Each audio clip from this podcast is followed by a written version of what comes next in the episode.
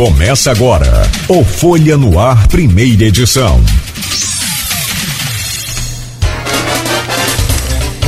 Sexta-feira, 10 de novembro de 2023. Começa agora pela Folha FM 98,3, emissora do grupo Folha da Manhã de Comunicação, mais um Folha no Ar. Meu caro José Vitor, pela ordem alfabética aqui, deixa eu trazer o seu bom dia. Seja bem-vindo, que prazer recebê-lo aqui neste, neste Folha no Ar. Obrigado pela sua presença. Bom dia.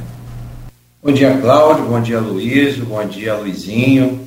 Bom dia a todos os ouvintes da Folha FM, do programa Folha no Ar. É um prazer poder participar com vocês. Já é a segunda vez que eu participo. Ano passado eu participei no período da Copa do Mundo. E quero mandar um abraço para todos os ouvintes de Campos dos Goitacazes, de São João da Barra, de São Francisco, né, de toda a região norte e noroeste. E dizer que é um prazer muito grande poder estar participando com vocês em assuntos que a gente gosta e também ao lado do Vitinho aí, que é uma pessoa que a gente já trabalhou junto, que a gente é amigo e eu tenho certeza que vai ser um bate-papo muito bacana.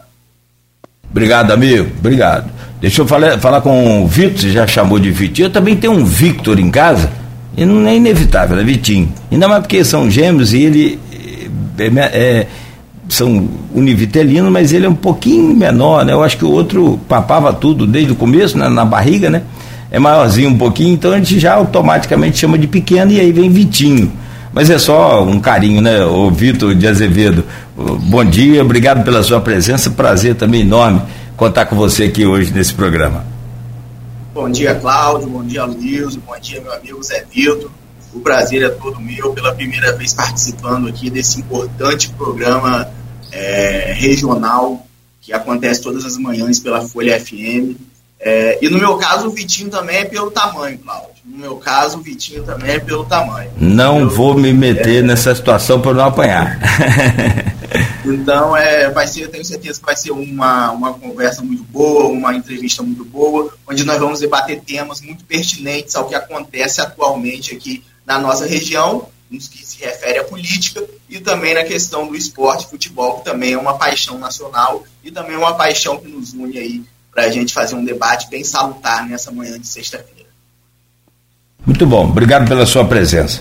Meu caro Aloysio Abreu Barbosa, bom dia, bem-vindo, como sempre a gente faz aqui, registra a importância de poder contar com você aqui nessa bancada. Bom dia, vamos falar de dois assuntos, ou pelo menos dentre eles, né, dois assuntos bacanas, é, Libertadores, futebol, né, Campeonato Brasileiro e vamos falar de política. Bom dia, bem-vindo, Aloysio, a essa bancada, sempre. Chegou aí, Aloysio? fechado. Ah, tá, perdão, foi meu microfone que estava fechado. Bom dia, Luiz. Seja bem-vindo a essa bancada. Bom dia, Cláudio Cuidado na técnica aí, né? Demora a postar o link do programa na página microfone fica. Posta duas vezes o link, o microfone fecha. Um pouquinho mais de cuidado. Bom dia. É, eu sei Beto. É, bom dia, Zé Vitor. Bom dia, Vitinho, é, Vitor. É, bom dia, sobretudo você ouvinte pelo streaming telespectador do Folha no Ar. Né? É, vamos começar falando de futebol, falando de assuntos assim. É, tem esse ditado brasileiro que diz que futebol política e religião se discute, né? Eu acho uma besteira, acho que se discute sim. Você não pode querer, querer é, não pode querer catequizar ninguém né, sua opinião, seja política, seja religiosa, seja futebolística, né? Mas é, discutir, discute, por óbvio. Né? Aliás, o que se faz, acho que, que é roda de conversa é, é, de Campos São da Barra ou qualquer outro, outro rincão do, do Brasil, seja uma grande metrópole, seja interiorano, essas três coisas se discutem bastante. Né? Vamos começar pelo futebol. É... Vamos começar pelo. É porque essa semana foi tão carregada de fatos no futebol que as coisas acabam ficando velhas. Não? O Fluminense foi campeão dos Libertadores. Rapaz, eu acho que você, eu acho que você e Beto mandaram mandaram esse carro aqui agora, não foi? combinado com o carro para passar por semana, né? Baixou o Botafogo aí hoje. É. é mas enfim, é, foi, tão, foi tão carregado de fatos que os fatos acabam deixando o fato do, do dia seguinte acaba sendo o do dia anterior velho, mas é. O Fluminense foi campeão no sábado. Agora, né? É, hoje, sexta-feira, são seis dias. Muito pouco tempo. Parece já que faz um, muito tempo, né? Porque o brasileiro. A gente teve dois jogos, acho que reputa, reputa entre, os, entre os melhores, é, melhores do Brasileirão. O Flamengo, o Flamengo 3x0 Palmeiras e o, ontem o, o Grêmio 4 a 3 em cima do Botafogo, né? É, mas vamos, vamos, começar do começo. É, o Fluminense. Um título inédito. O Fluminense é fundado em, em, em 1902. Quer dizer, são 98 com 23, vai dar 121 anos, um título inédito, 121 anos de história. Né? É, se bem que essa coisa de desencavar título antigo, né? Botafogo falou que tem três mundiais no torneio que jogava em Caracas, então, e, e, e enfim, revisão, mas enfim, é, Libertadores de fato Fluminense ganhou a primeira vez. É, foi um jogo também um, jogaço também, um jogaço de futebol, né, com três golaços, três gols de chutes, chutes difíceis, né? Começar pelo Fluminense, né, que é, de fato, quem pode dizer que cumpriu sua missão no ano. Como é que vocês viram é, o título do Fluminense? Começo por ordem alfabética com o Zé Vitor, depois eu inverto.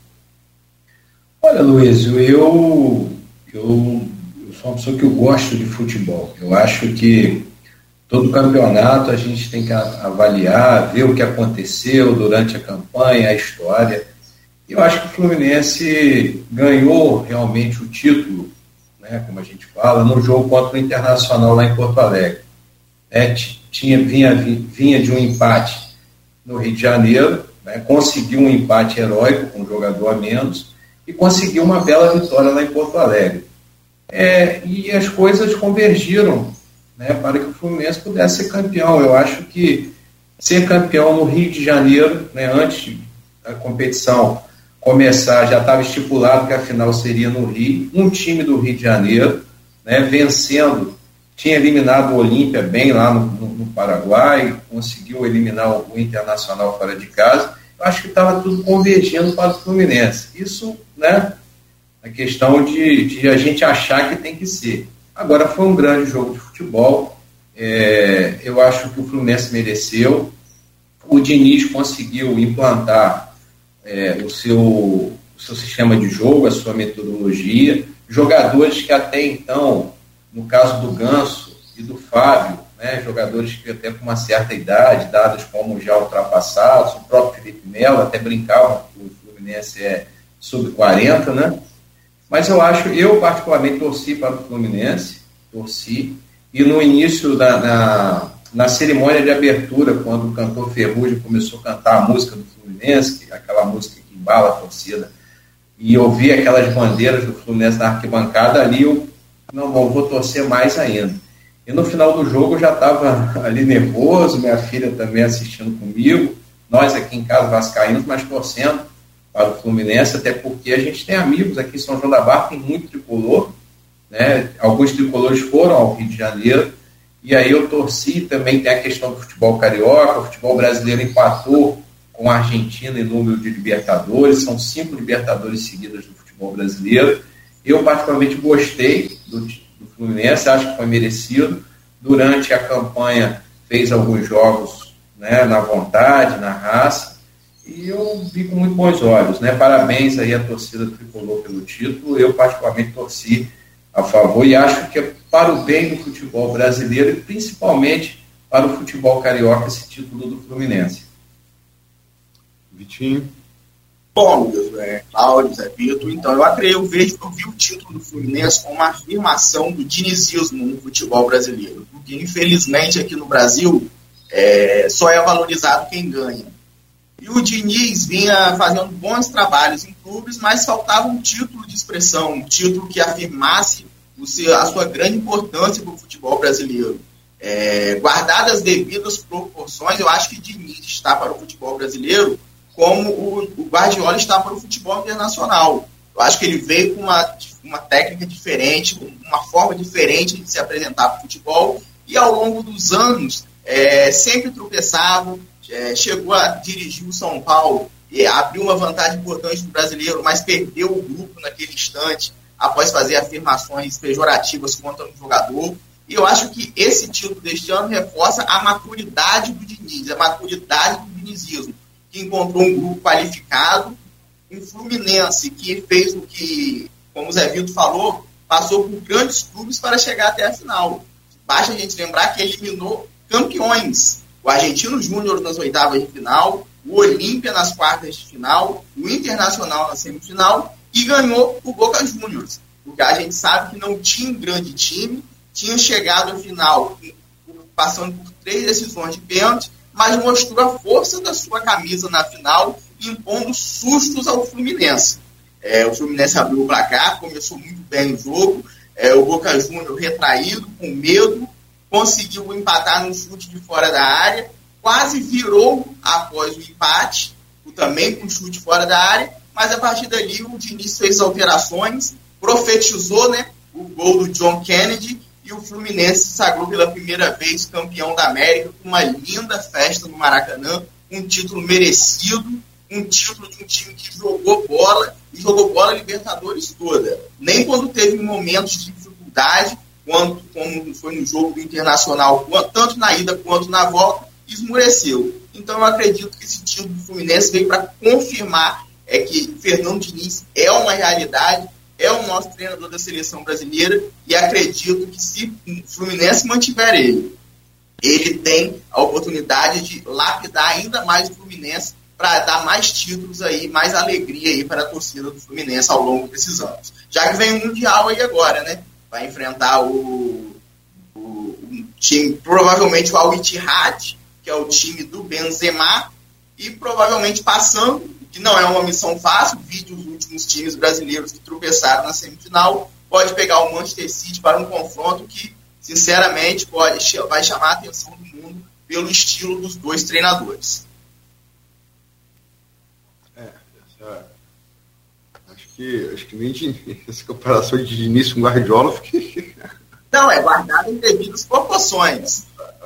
Eu, é, eu acho que Diniz é sei lá, essa é questão de opinião, por óbvio, né? Mas é, gente tem feito um trabalho na seleção a quem que era esperado. Eu, eu, sou, eu sou defensor dele, né? E assim, eu, eu entendo o que você quer falar. Os dois têm em comum essa coisa de valorizar a posse da bola, o trato com a bola, né? Retomar o que a gente conversou mais de futebol arte, né? Sim. Mas é é meio tipo que assim é o Luizito Soares o Gabigol, por exemplo. Estão em, em, em realidades um pouco, em, como diria o Bruno Henrique, patamares, patamares, prateleiras diferentes. Mas é uma coisa curiosa, eu queria que vocês me explicassem. Logicamente, estou falando, é, estou falando por, por impressão, né? Não, não, não conheço nenhum, não sei, se vocês conhecem, se vocês, se vocês como seus conhecem, nenhum estudo estatístico sobre isso. Mas é, é, é me parece, não é possível para ninguém, o Flamengo e o Vasco são os clubes mais populares e o Fluminense Botafogo são clubes mais com torcida menor, né? Menor. É, são clubes de massa também, mas menor. São menores. Mas em São João da Barra, parece que assim, o a torcida tricolor é maior em São João da Barra proporcionalmente do que ela é em outros lugares, no próprio estado do Rio de Janeiro. Não sei se vocês concordam com isso ou não e por que, que isso se dá, se vocês concordam. Agora, Vitinho, primeiro, por favor. Eu, eu acredito, é, o Zé Vitor depois pode até corroborar ou é, questionar, mas eu acredito que passa muito porque em São João da Barra existe um time de futebol amador muito tradicional, que é o Fluminense. E, esse é um, e o Fluminense é um clube que, apesar de hoje o clube amador está passando por dificuldades, foi um clube que na década de 70, de 80, ganhava títulos, era, era é, o maior campeão da história do futebol amador são joanense. Então isso fez com que ali em São João da Barra se criasse uma paixão pelo Fluminense. Portanto, eu acredito que é, é ao meu ver, é uma, da, é uma, uma a principal justificativa para realmente a festa que a, o número de torcedores do Fluminense São João da Barra salva os olhos é muito grande. Eu acho que não sei se chega a ser maior do que a do Flamengo, que é difícil, mas com certeza acredito que seja a segunda maior no, no município de São João da Barra. Olha, é, a questão do, do Fluminense na, a, a, é uma discussão que uma vez eu fiz em São João da Barra e me questionar.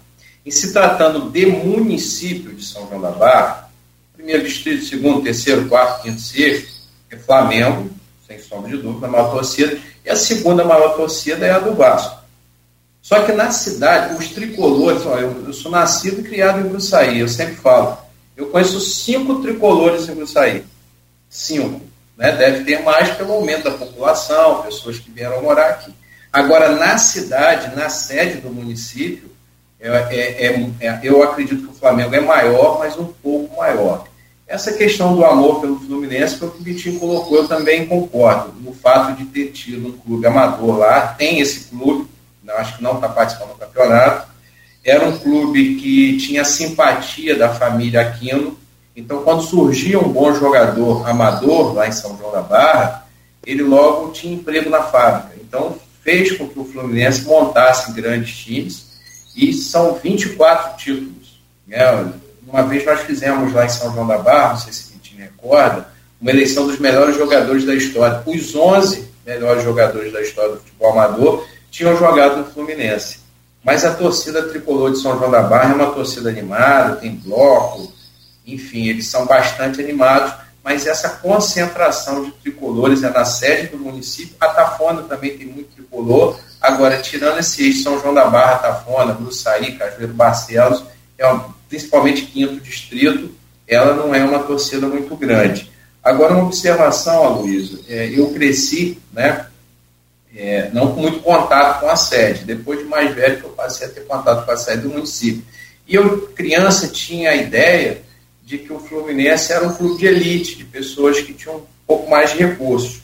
Quando você vai à sede do município, né, essa teoria sobre a torcida tricolor, ela cai porque em São João da Barra, independente da, da sua condição financeira, independente de, de, de, né, de ter recurso ou não, você vê pessoas né, um, um pouco mais humildes, mas que são tricolores, né, torcida tricolor mesmo. Então, em, na cidade de São João da Barra, o Tricolor é um clube de massa, não tem essa questão é, de classe social, que eu cresci ouvindo, ah, Fluminense, quem torce para Fluminense são pessoas um pouco mais, pessoas ricas, né, pessoas que têm melhores condições. Mas quando você vai para a sede do município, realmente, o Fluminense é, é, Futebol Clube do Rio de Janeiro, ele é diferente, e o que o Vitinho colocou, o fato de existir um clube amador com o nome é, é Fluminense, eu acho que facilitou muito ter essa torcida grande lá na sede do município.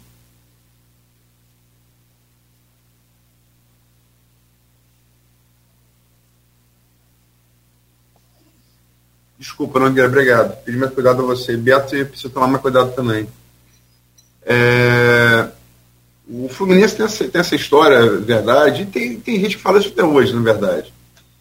Mas episódio é clássico, para lembrar essa história de elitismo no Fluminense, é, Didi, eu sempre falo assim, ah, ah, os jogadores que o Botafogo deu o mundo. Você fala Garrincha, você fala em Milton Santos, Adriano de Freitas. Embora Heleno, o primeiro título dele foi com o Vasco, com o Expresso da Vitória. Não ganhou título não Botafogo. Eu, eu falo Didi, eu falo Didi não, porque Didi quem revelou no Rio foi Gil de Campos, jogou no americano. Quem revelou no Rio foi o Madureira. Do Madureira ele foi pro Fluminense. Didi joga três Copas do Mundo: 54, 58 e 62.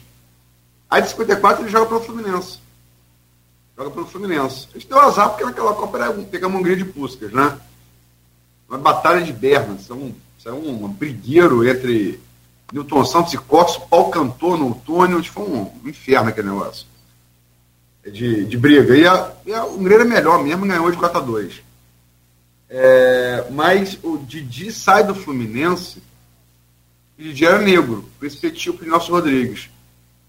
E é, Didi só podia entrar, mesmo sendo uma, uma estrela, sendo estrela de seleção, estrela do Fluminense, só podia entrar era entrada de serviço. E Guiomar, esposa dele, que é uma vedete, uma ex-vedete, né? É, que era a mulher que se impunha, e, e eu conheci Didi já velho, e ele tinha medo que se pelava de Guiomar, ele pediu uma cachaça, quando eu fui entregar a cachaça, ele foi manejado pela folha seca, meu filho, espera Guiomar sair de perto, você me entrega a cachaça. Mas, enfim, Didi saiu do Fluminense por conta disso, né? Por conta desse. Um, um, jogador como Didi, um gênio como Didi, por ser negro, tinha que entrar para trás de serviço na Laranjeiras. Aí Guilmar não aceitou. Perdeu o Fluminense, ele foi Botafogo, Botafogo e ganhou dois mundiais. Mas é. Vamos entrar para o. São sete e meia, vamos entrar para o brasileiro. O Fluminense está no brasileiro, a passeio agora, fez o que tinha que fazer na Libertadores. Mas os três clubes, os clubes cariocas, estão aí na disputa, né? É, Botafogo ainda é favorito para ganhar o título. É, favorito nos números, né? Porque você, o psicológico do time está muito afetado. O Flamengo tem chance, remota, mas tem. E o Vasco que tem, tem conseguido com êxito é, cumprir a função de não, não cair, né? Inclusive numa vitória uma vitória muito significativa contra o próprio Botafogo no, no, no, jogo anterior do brasileiro. Como é, que é vocês estão vendo esses três times? Vamos, vamos começar pelo Botafogo, né? O Botafogo acho que é o, é o caso, até que teve o jogo ontem, mais, mais comentado aí. Zé Vitor, como é que você está vendo? Luiz, só para ilustrar seu comentário em relação a Didi, o primeiro gol do Maracanã foi feito pelo Didi né, e ele jogava pelo Fluminense. Então, o primeiro gol do Maracanã é de um campista, né, do, do Didi. Olha, o Botafogo, Aloysio, eu particularmente teve um período que eu achei que o Botafogo não ia ser campeão mesmo. Eu achei que o Botafogo ia ser campeão. E de, eu acho que no momento que o Luiz Castro é, sai do Botafogo, eu analisei, pensei, ah, isso pode criar uma dificuldade, até porque mais cedo, né, o Vitinho estava falando da questão de estilo de jogo que o Diniz implantou no Fluminense, e o Luiz Castro tinha implantado um sistema de jogo no Botafogo, dado muito certo. E será que quem vai substituir o Luiz Castro vai conseguir passar a mesma metodologia? Será que vai ter o mesmo pensamento? E aí veio o Cláudio Caçapa. Eu acho que o grande erro do Botafogo não foi ter mantido o Cláudio Caçapa como treinador, até porque naquele período, por período que ele ficou, o Botafogo jogou parecido com o que o Luiz Castro pensava. Veio o Bruno Lage, que eu não conhecia e que foi o que foi. E aí assume o Lúcio Flávio sem experiência, apesar de ter sido jogador do Botafogo, né, ter, ter é, conhecer é, o Botafogo, mas não está conseguindo. Então, é, no, antes de começar o, o, programa aqui, a gente conversando, né, o Vitinho falou uma coisa que eu, que eu penso. O grande problema do Botafogo hoje é a questão psicológica. Né? Eu conversava com, com, com um botafoguense ontem e até falei, rapaz, vocês estão querendo não ser campeão. Porque vamos é, fazer uma análise. Perde para o Cuiabá em casa, né, que é um time que está no meio da tabela, ainda brigando para se consolidar ainda na Série A. Faz um primeiro tempo primoroso contra o Palmeiras, 3 a 0 em casa, leva virada. Aí joga com o Vasco, é clássico. O Vasco é clássico, mas era um time que naquele momento estava na, entre os quatro clubes que, que seriam rebaixados.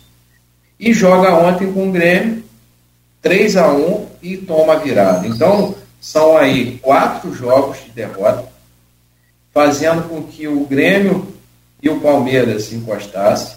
O Flamengo é, fez o seu. É, é, acabou tô acabando é, de Flamengo, fez o seu melhor jogo do ano contra o Palmeiras, entra na briga, ou seja, está um Flamengo animado, um Grêmio animado, um Palmeiras animado, contra um Botafogo totalmente desmotivado não só pelo fato dos adversários estarem postando, não, mas por terem feito quatro jogos, perdidos quatro, e essas duas viradas aí, que pelo amor de Deus, como você bota 3 a 0 toma 4 a 3 3 a 1 e leva a virada. Então eu acho que o Botafogo hoje, o grande problema do Botafogo é a questão psicológica. Eu acho que está muito lá para baixo, e eu, particularmente, eu torço para que o Botafogo seja campeão, mas eu estou começando a achar que não vai ser campeão. Vitinho. Ontem, na transmissão é, do Sport TV, o Luiz Carlos tinha até informado que o Botafogo, na virada do turno, chegou a abrir 13 pontos em relação ao próprio Grêmio, adversário do, de ontem. E essas viradas aí que o Zé Vitor fala, elas são, é, a situação fica pior quando são viradas exatamente para times que estão na briga pelo título. É, para o Palmeiras, para o Grêmio, torna a situação psicológica muito pior. Para mim, é, analisando essa questão do Botafogo, o, o, o fator percussor para desestabilizar psicologicamente foi o treinador Bruno Lage, que, que teve uma passagem conturbada pelo Botafogo. É, eu lembro que na ocasião da derrota para o Flamengo, no, no Engenhão, foi a primeira do Botafogo no campeonato, ele foi para a coletiva super nervoso, disparando contra a imprensa, disparando contra a CBF.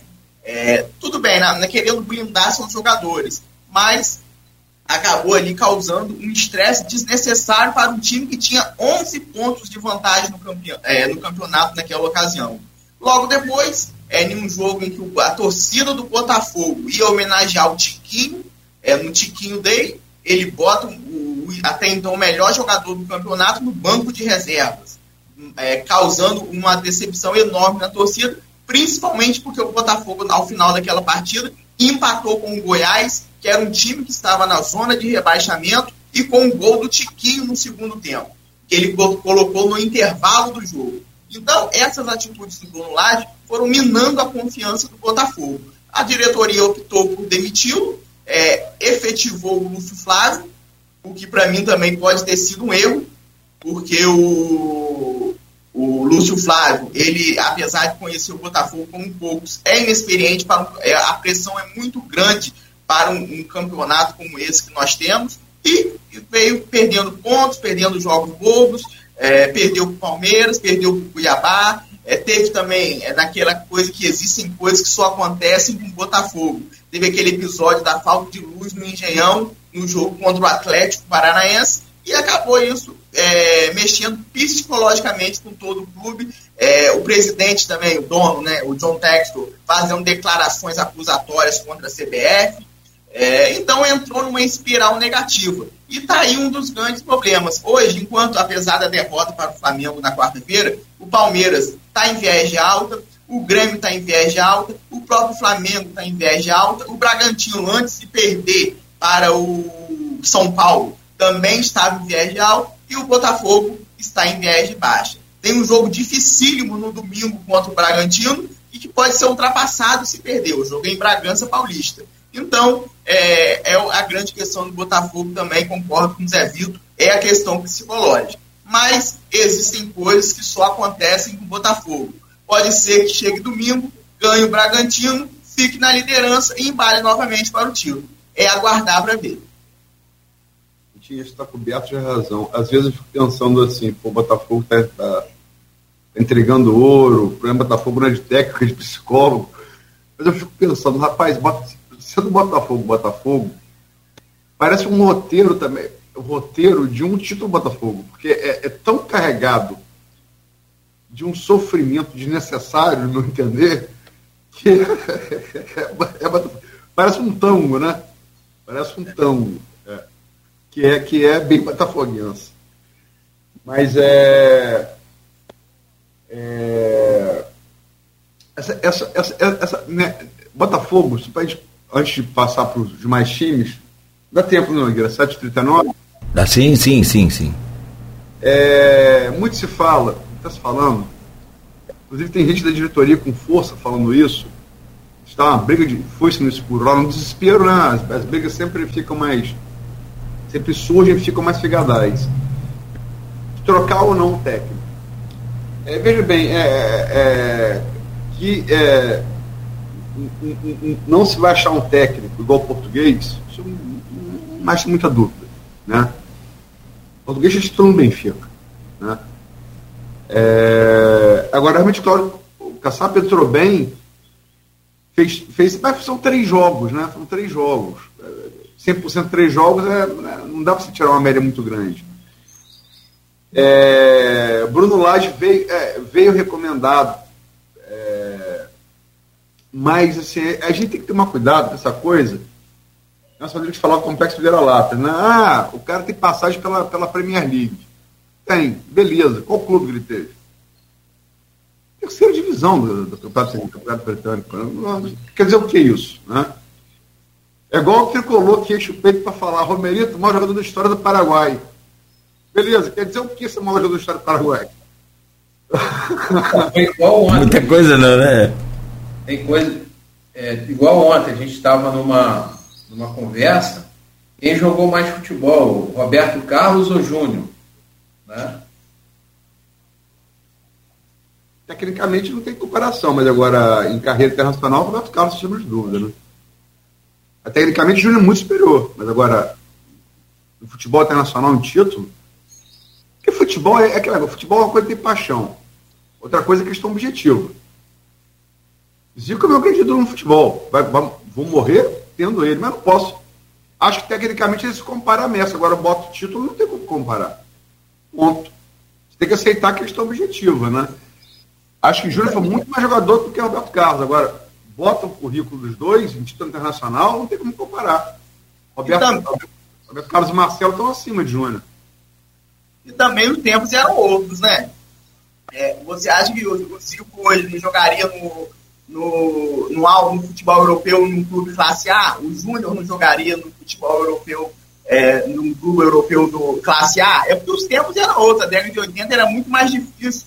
É, jogador brasileiro sair para a Europa, para grandes clubes da Europa. Isso mudou em 90 com a mudança de leis internacionais. Então a comparação eu também acredito que fica um pouco defasada nesse sentido. Vai para a parte da técnica, mas essa parte de currículo, de título, de onde jogou, fica muito mais defasada por conta, eu acho, de épocas diferentes. É difícil comparar épocas diferentes. Não, sim. É... 58 minutos título nosso, acho que começou com o centroavante nosso, era Mazola. Mazola, Veral Tafini no Milan. Né? O, ataque, o ataque em 58 era Joel, Mazola, Dida e Zagalo. Zagalo. É, mas fala, Ma Mazola vai para o Milan virar o Tafini. Campista Amarildo 62, é, Botafogo, vai para o Milan, morou inteira na Itália. Né? E o Varisto Macedo jogou Varisto Macedo não Pelé talvez, Pelé talvez não jogasse se Evaristo estivesse jogando no Brasil. Evaristo jogava, jogou o, o, o, o, primeiro brasileiro, antes de Ronaldo, muito antes de Ronaldo, dos anos 50 e 60, a jogar no Barcelona e Real Madrid cedo dos dois. Eu acho que é, a gente fala mas Pelé talvez não tivesse chance se a Maria, se a Maria, perdão, se Evaristo Macedo estivesse jogando no Brasil, porque era o contrário. Se ele jogar na Europa, não tinha formação que tem hoje. Você abria a mão da seleção brasileira, porque você não era mais visto. Né? Mas, enfim, não, vamos voltar à pergunta aqui do, do, do, do técnico. É, tá se falando de opção de coisa, fala do Paulo Autuori, já está com, a, já tá com a abacaxi de tamanho no Cruzeiro, que é um clube grande, que está correndo risco de cair. Autuori porque foi técnico do título 95, né? É, agora está se falando em Cuca, está se falando, enfim. É, o que, que, vocês acham dessa, dessa, dessa, dessa possibilidade de trocar o técnico? Vocês acham que, é, que são favoráveis, contrários? Acham que é, poderia gerar um efeito positivo ou não? É, Vitinho agora, não é isso? Eu acredito que pode ser um é, é o chamado fator novo, né? É, é, o que a gente lembra que tem uma rodada agora no fim de semana e vai haver uma paralisação aí de 10 a 15 dias por conta da data FIFA. Então pode ser a última salvação do Botafogo. É, seria inédito. É um clube, um time. É, dizem que os, os prontos, o pontos corridos né, prestigia a regularidade, mas caso o Botafogo contrate um novo treinador, seja campeão, cinco treinadores é, em, um, em um campeonato de 38 rodadas. Seria inédito. Mas, no momento, é, na minha opinião, é o único jeito do Botafogo dar uma mexida no psicológico, chegar um treinador novo. É, também falaram em Luxemburgo, além do Cuca, do Paulo Dório, falaram em Luxemburgo. Acredito que, é, não sei se é a melhor solução, mas é a única que se impõe no Botafogo é, tentar mudar esse quadro aí é, de abalo psicológico que se instalou nas últimas semanas no clube lá de General Severiano. Olha, eu concordo com o Vitinho. Para isso mudar é um fator novo. Qual é o fator novo? A mudança do treinador?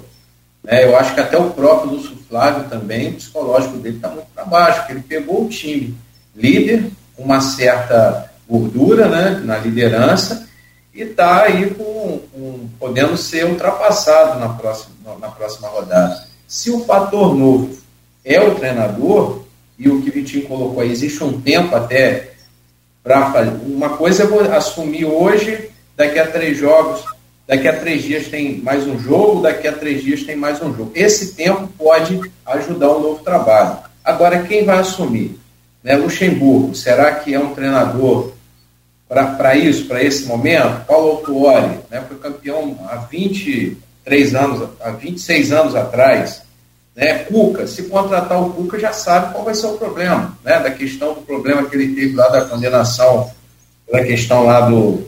Na Suíça. Né, do, da justiça na Suíça, lá do crime sexual. Enfim, se trouxer o Cuca, vai ser um fator novo e mais pancada em cima eu acho que tem que mudar o treinador pela questão do fator novo, para mudar a cabeça dos jogadores, para tentar motivar a equipe. Mas foi o que o Vitinho falou, né? É, é, campeonato de ponto corrido, que sempre diz que o, o clube mais regular vence, que tem o melhor trabalho, que tem um tempo de planejamento, ser campeão com cinco treinadores, coisas que só acontecem com o Botafogo e coisas que só acontecem também com o futebol brasileiro. Boa, boa. Só, só para lembrar, acabei acabar esquecendo, é, é, falar, acabei esquecendo que foram os casos citados aqui, né? Quer dizer, é, em 82 aquela seleção, Falcão tinha uma carreira muito sólida no Roma já, era chamado Rei de Roma. Deu um título ao Roma depois de muito tempo na, na fila de espera, uma situação parecida com o do Botafogo agora. É, jo, é, Zico vai jogar depois dali na, na Udinese. Júnior vai para o Turino ainda fica um tempo no Pescara. Então. E Sócrates para Fiorentina depois. E não dá certo, né? Não dá certo, né? Não dá certo. Fiorentina dá azar. Foi Sócrates, Sócrates Edmundo, dois craques brasileiros. Que... Edmundo não... também, depois de ter sido campeão. Eu falei Sócrates e Edmundo, eu acabei de falar. Acabei de falar. Ah, perdão, não vi. Teve Sócrates e Edmundo, um, um placaram. Mas assim, é, o Vitinho está certo a lembrar que a partir dos anos, dos anos 90 é que eles abriram mesmo. Porque até, até os, anos, os anos 90 eram três que você podia ter. Né? Eram três. É, aí depois, de, na mudança da, da, da, da, legislação esportiva, você passou a poder ter, se for europeu, quando estivesse. Né? Por isso a naturalização. Falar lá de Mazola, por exemplo, virou Tafini. Ele se naturalizou italiano. É, Diego Costa se naturalizou, que jogou ontem muito bem, se naturalizou espanhol para jogar na seleção da Espanha, né? A, a, a, a Espanha em 62 tinha de Stefano argentino naturalizado e Puskas húngaro naturalizado. Oh, teve aquele brasileiro que foi jogar na Bélgica, Oliver Hart, não sei se vocês se lembram. Oliver Hart. Primeiro cara. É um, um brasileiro também que se naturalizou japonês. Mas nessa década de 90 Beto. Essa década de 90 que você falou aí, Aloysio, de, de três jogadores apenas, os clubes faziam opção por três jogadores da mesma nacionalidade. Você lembra daquele Super Mila de 90? Eles optaram pelos holandeses Raikar, Van Basten e Gullit. A Inter por Matheus, Breme e Crislo. Então tinha dificuldade do brasileiro. Só o Napoli que com Maradona e alemão Careca, Careca alemão. Então eles tinham essa, ah, vamos, vamos lá e pegavam o pacote com os três estrangeiros. Talvez a dificuldade naquela década de 90 de ter tanto jogador brasileiro lá fora. Mas, né, foi o que você falou, muito jogador que se jogasse hoje, da década de 80, teriam tido, o Zico com certeza teria jogado no Barcelona, no Real Madrid, o próprio Júnior teria uma equipe maior, mas enfim, isso é coisa para outra discussão e outro dia.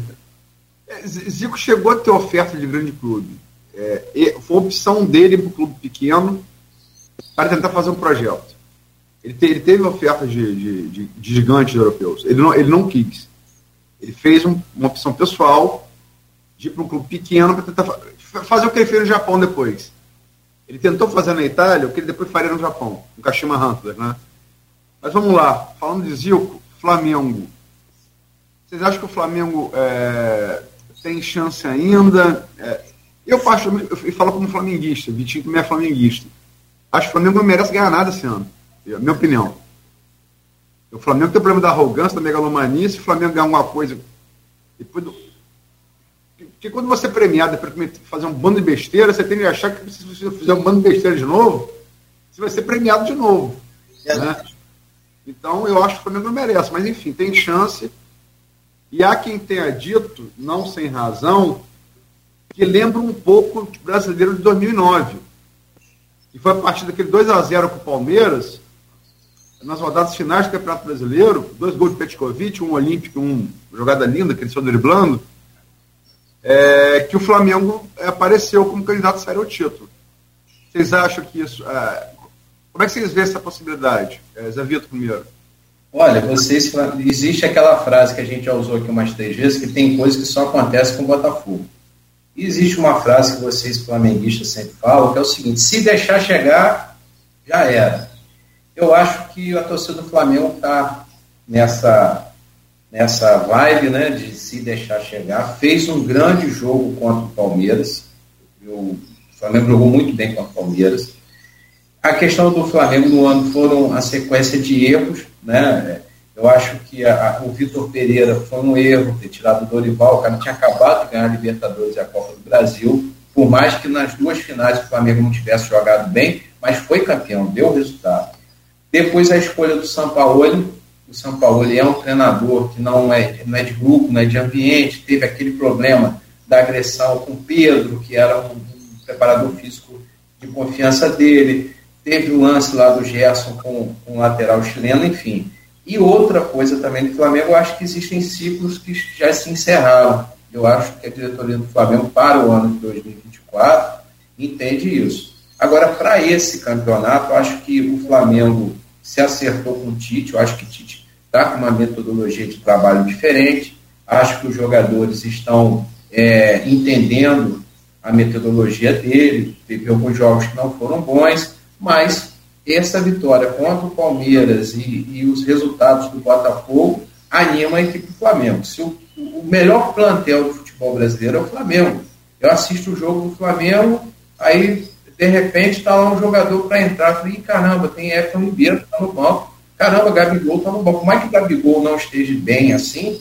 Mas é Gabigol, um cara que, né, é um. Tirando o Flamengo, todos os outros jogadores, todos os outros clubes, ele, ele seria titular. Aí você tem o, o, o Bruno Henrique, que, tá, que não está jogando, que está machucado. Aí você lembra que tem outro jogador, tem Everton Ribeiro, que está no banco. Enfim, tem um plantel tem um treinador experiente, tem gente que gosta do time, tem gente que não gosta, que a gente não está fazendo juízo de valor em relação a isso, mas é um treinador experiente, duas Copas do Mundo, ganhou o Brasileiro, ganhou a Copa do Brasil. Eu acho que o Flamengo, é, eu acredito muito mais que o Palmeiras possa chegar. Mas em se tratando de Flamengo, que tem essa tradição, se deixar chegar, que tem um treinador experiente, um time que está motivado com uma bela vitória e com plantel, também nesse momento, no dia de hoje, não é surpresa se o Flamengo for campeão, na minha visão.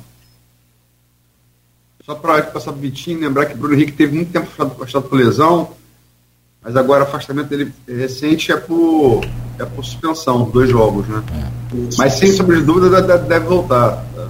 Deve voltar. Vitinho. Acredito muito que as chances do Flamengo dependem muito desse jogo agora no fim de semana, quando joga contra o Fluminense. Fluminense que é considerado uma pedra no sapato do Flamengo, né? Esse ano, inclusive, é, ganhou a final do Carioca. Esse ano não, ano passado, e esse ano ganhou a final do Carioca do Flamengo após reverter uma vantagem aí, após perder o primeiro jogo de 2 a 0 ganhou de 4 a 1 é, E o Fluminense, então, o Fluminense, apesar de estar. Tá, vai ter uma festa do título no domingo, né?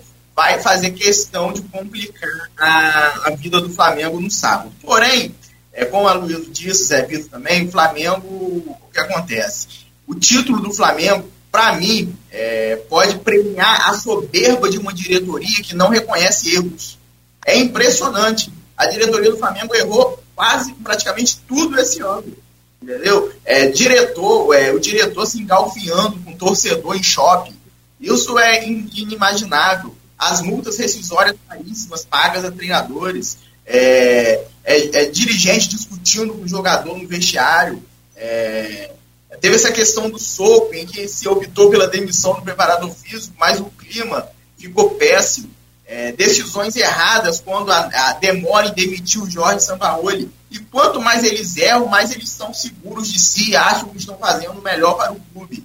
Então, o título do Flamengo, por mais que seja factível, é, premiaria, eu como torcedor, lógico, torço para isso, mas premiaria soberbo de uma diretoria que errou tudo no ano de 2023. A começar com a demissão do Orival Júnior, a, a contratação do Vitor Pereira, é, contratou é, um treinador que, o, que ele havia derrotado na final da Copa do Brasil anteriormente.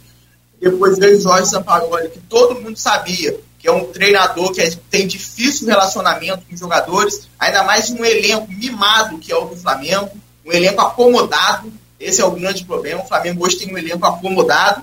E isso ficou muito claro que com a chegada do Tite foram feitas algumas alterações que o time já mostrou outra desenvoltura em campo. Se vai chegar a título, não sabemos.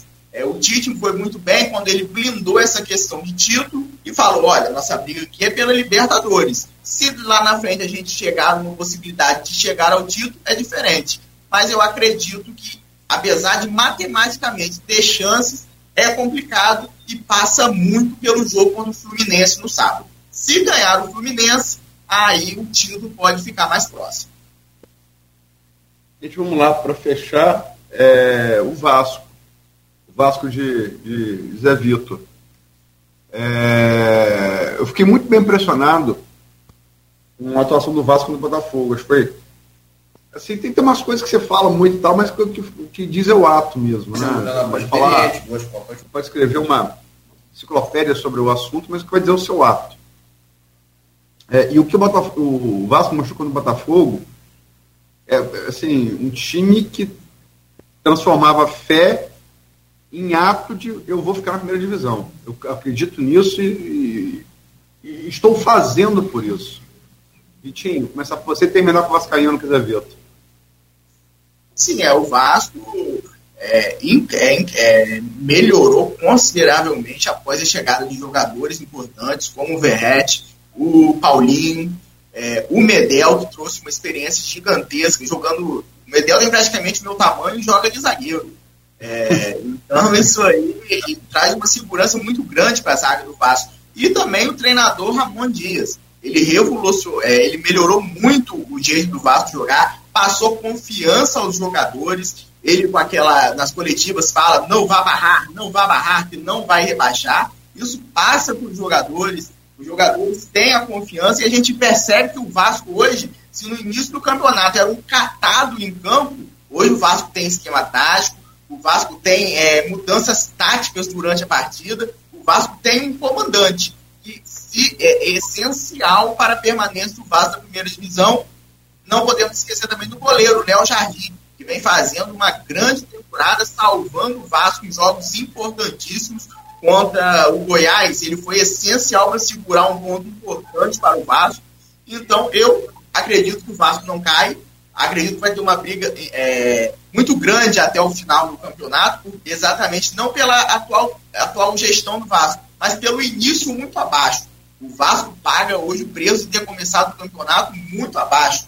O Vasco perdeu em casa para Goiás, perdeu em casa para Santos, perdeu em casa para Cruzeiro, perdeu em casa para o Bahia para quatro adversários diretos que brigam pelo rebaixamento com ele. Então isso hoje faz muita falta para o Vasco. Se o Vasco tivesse ganho dois jogos desse aí, estaria hoje muito mais tranquilo. Mas como se não entra em campo, bastou o Vasco se reforçar, contratar um treinador capaz de tirar o melhor de cada jogador para dar um respiro importante aí, principalmente nessas últimas duas rodadas, quando venceu o Cuiabá, que é um adversário difícil, lá na arena lá de é, Cuiabá e agora o Botafogo aí na última segunda-feira em São Januário.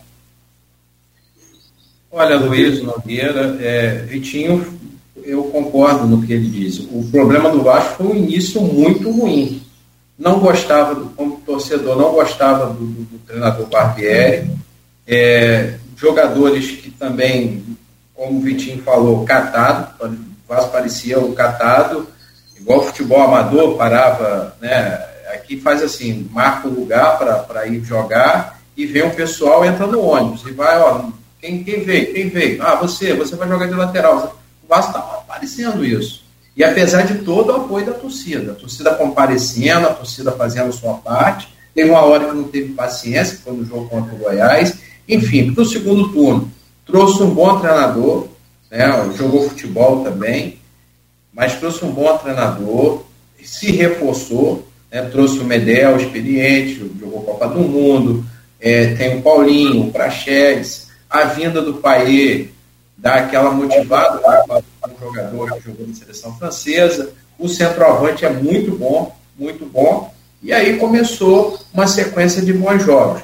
O Léo Jardim, na minha opinião, se não for o melhor goleiro do campeonato, está entre os três melhores goleiros do campeonato. Se o Vasco ainda está vivo, deve muito às atuações do Léo Jardim. E o, o, Vasco também fez bons jogos.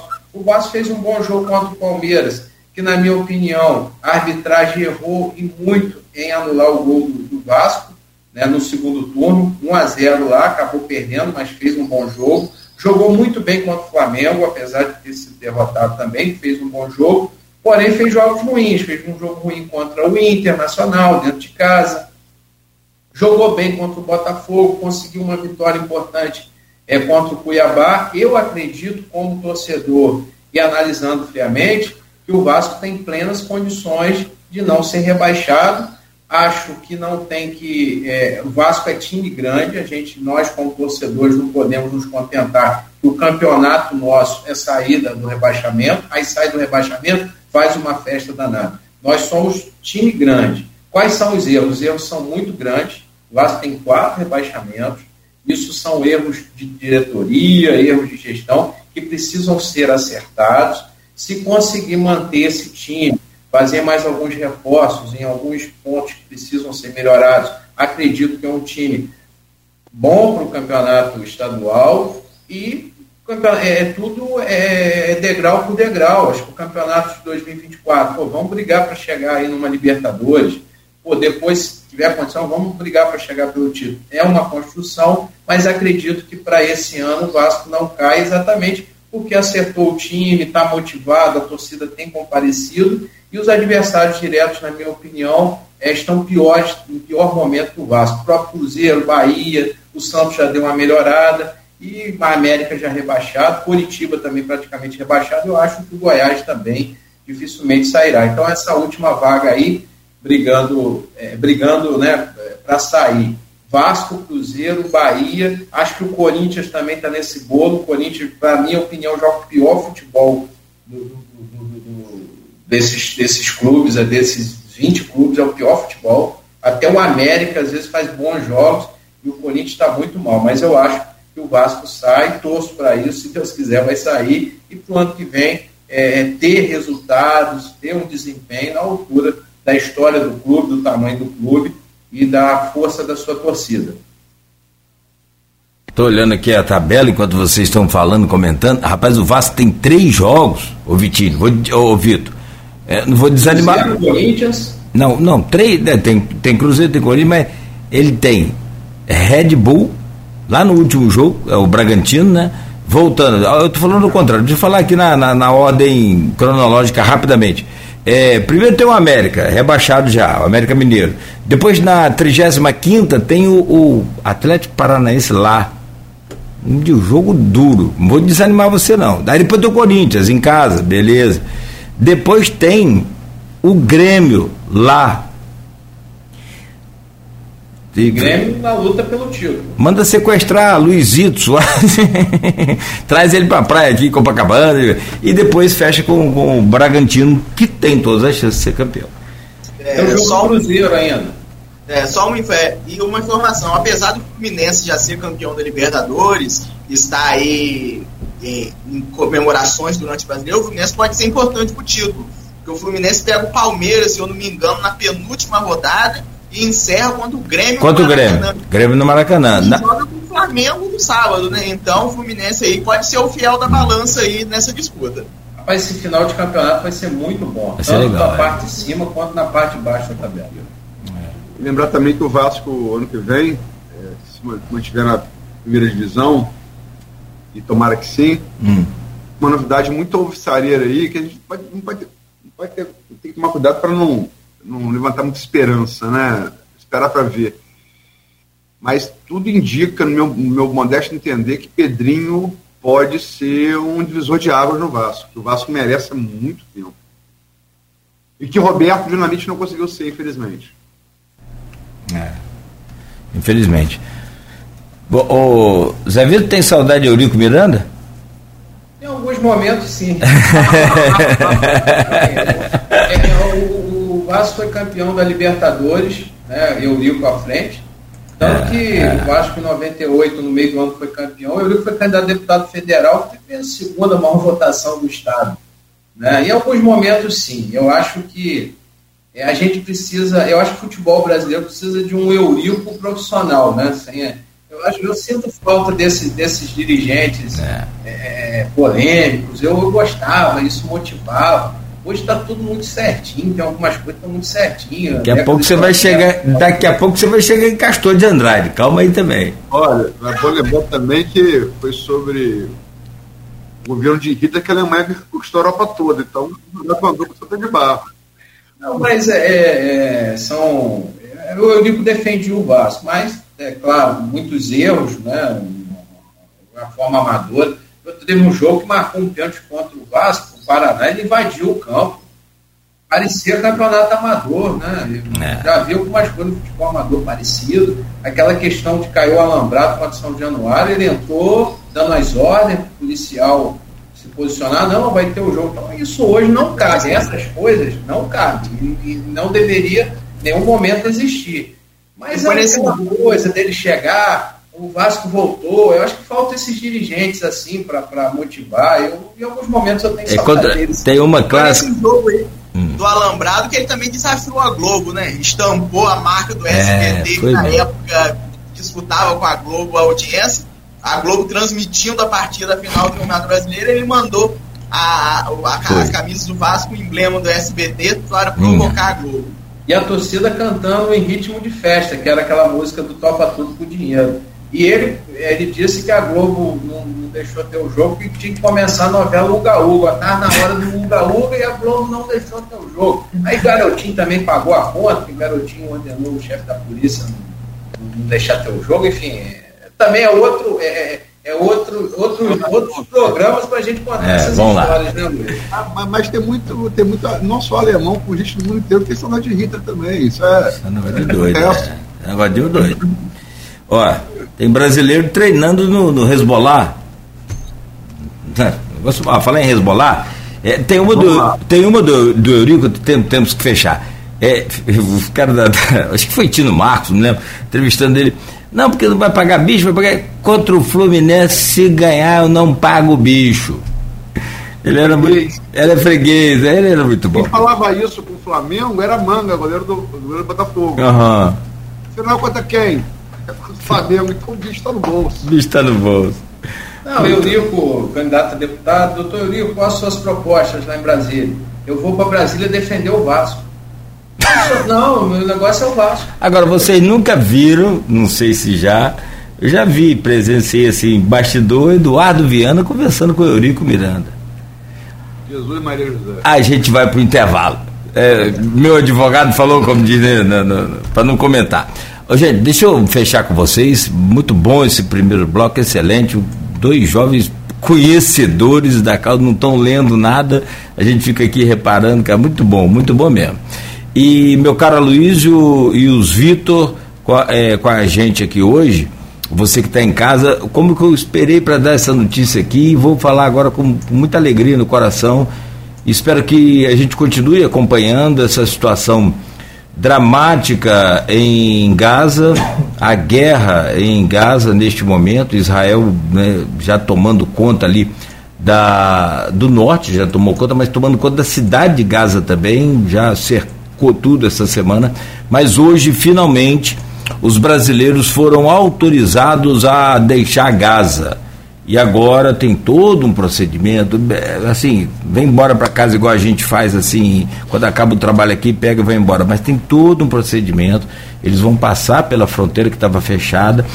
Né? Tinha brasileiro em Canhones e também na cidade de Rafah, que são ali próximos à fronteira é, do do sul de Gaza e finalmente eles conseguiram esses 34 brasileiros falo isso com muita. chega a arrepiar aqui. Espero que Deus os conduza também lá pelos caminhos que vão ser traçados a partir de agora. Tem todo aquele procedimento, protocolo para saber se precisa de atendimento hospitalar. Tem um hospital de campanha montado ali pelo Egito, logo próximo.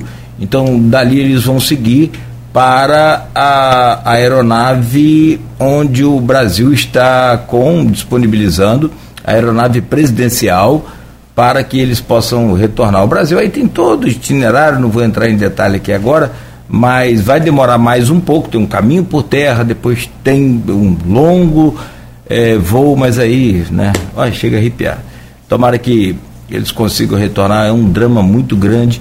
Eles é, é, conseguem sair, mas a gente fica ainda na esperança de que essa guerra pare, cesse.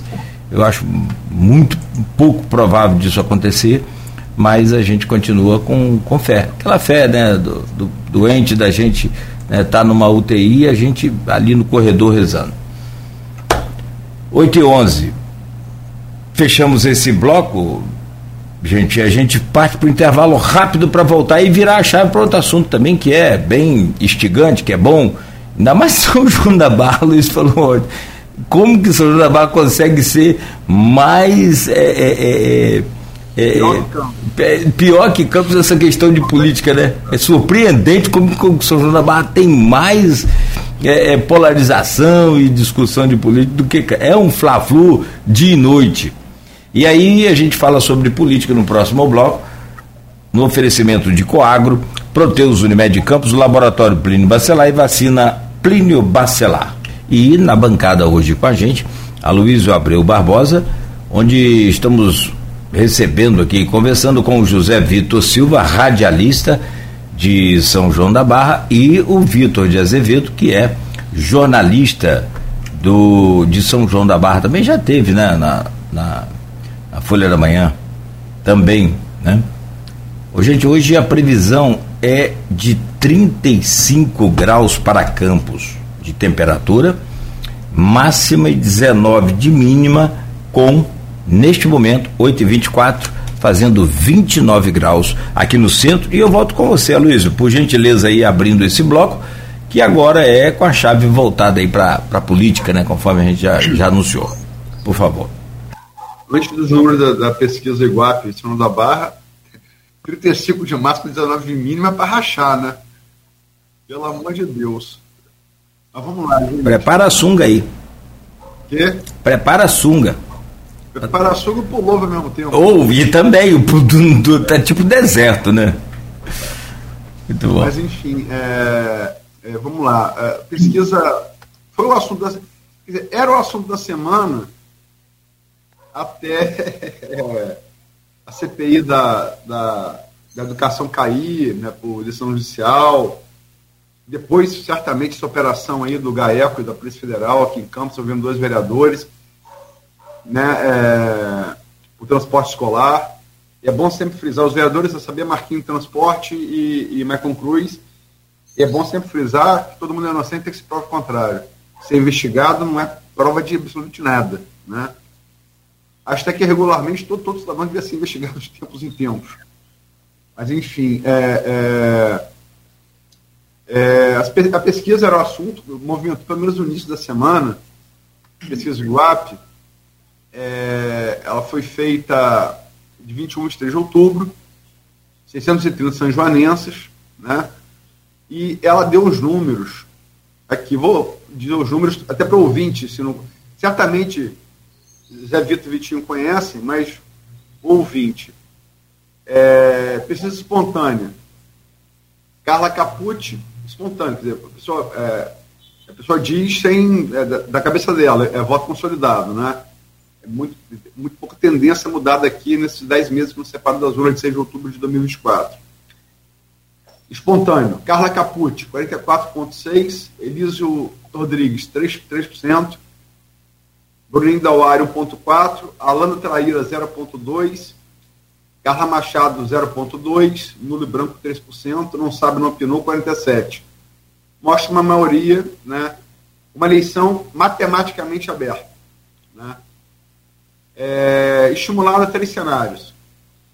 Um com Carla é, Eliso e Bruno, outra com, com, com Carla Capucci, Eliso e Bruno, outro com Carla Capucci, Eliso, outro com Carla Capucci e Bruno.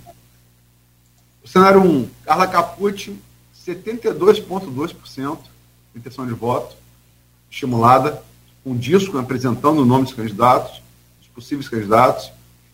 Eliso Rodrigues, 6,8%, Bruno Dauari, 4,8%, não, nulo e branco 3, não sabe no final 13,2%.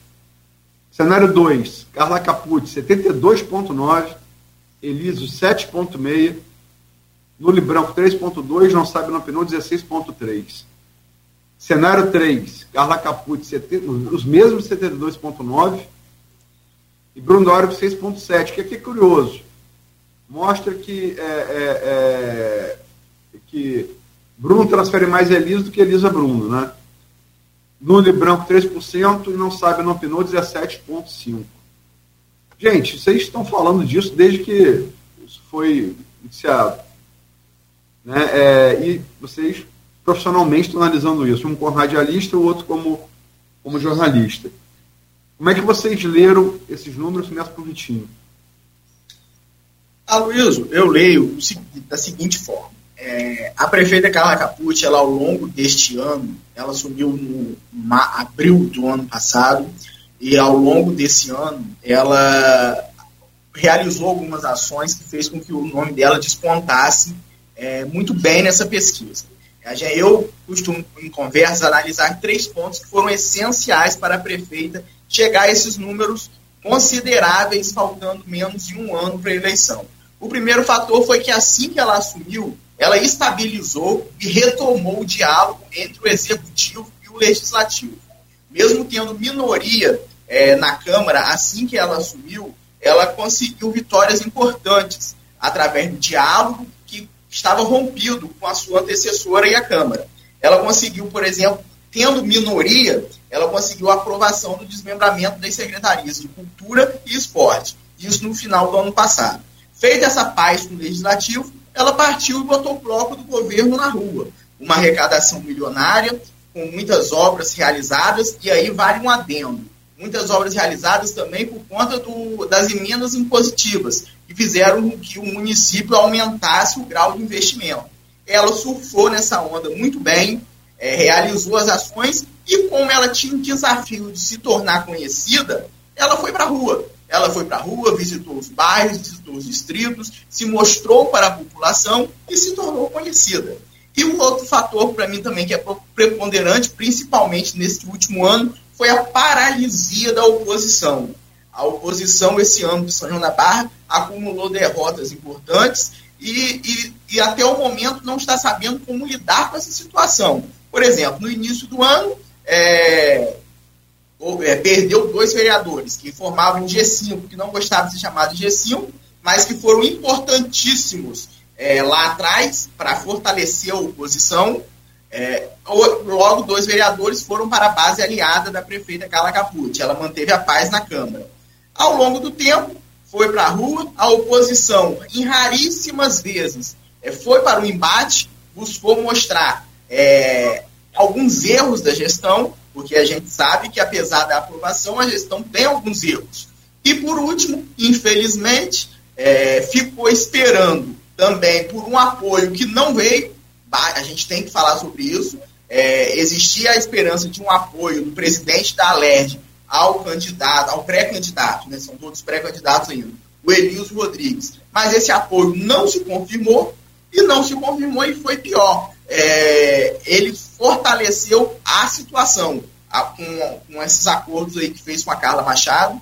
É, e agora, por fim, é, é, fatalmente, o falecimento do vereador Frank Zareias aí, que enfraqueceu ainda mais uma oposição que já vinha combalida.